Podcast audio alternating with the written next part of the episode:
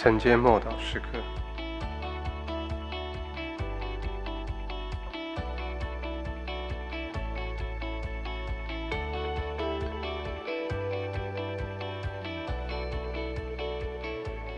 信心的恩赐。克林多前书十二章九节，又有一人蒙这位圣灵赐他信心。还有一人蒙这位圣灵赐他医病的恩赐。我们都知道，在旧约的大先知里面，先知但以理是有信心恩赐的人，这一点毫无疑问。还记得吗？他被扔进狮子坑的时候，他的反应不像参参孙或者是大卫一样，赤手空拳就把狮子打死。他整晚待在狮子坑里，相信第二天必能毫发无伤的离开。信心恩赐会在特殊的情况下启动。所有的信徒，所有的弟兄姐妹，我们都已经蒙了神赐下信心。这信心会因着你在神的同在、神的话语里面。越来越成长，越来越强壮，也会在某一些特定的情况底下，当你需要特别大的信心的时候，就会用上这个份信心的恩赐。当别人都担忧不已的时候，你却有超自然的信心；当别人都意志消沉的时候，你却满有属天的喜乐。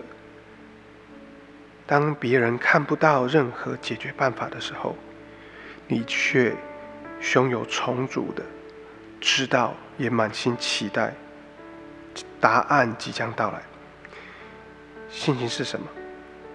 信心就是还没有成就或没实现的事情，在你的眼里面已经看见。信心的恩赐会让人看到将来。事情成就的样貌。当没有人把握的时候，你却坚定的深信不疑。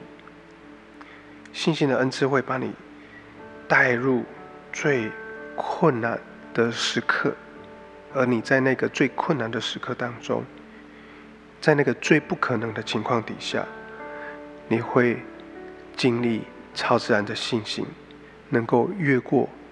极大的困难与障碍，信心不是被动的，亲爱的弟兄姐妹，信心是主动的，而且是坚定不移的。信心不是不切实际的想法，或者是正面的思考。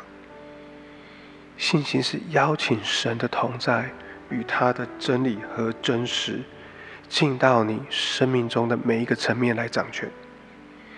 拥有信心恩赐的人。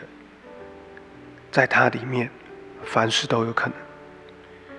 在最不可能的情况底下，仍然祷告依靠神，并且相信他的祷告必蒙垂听。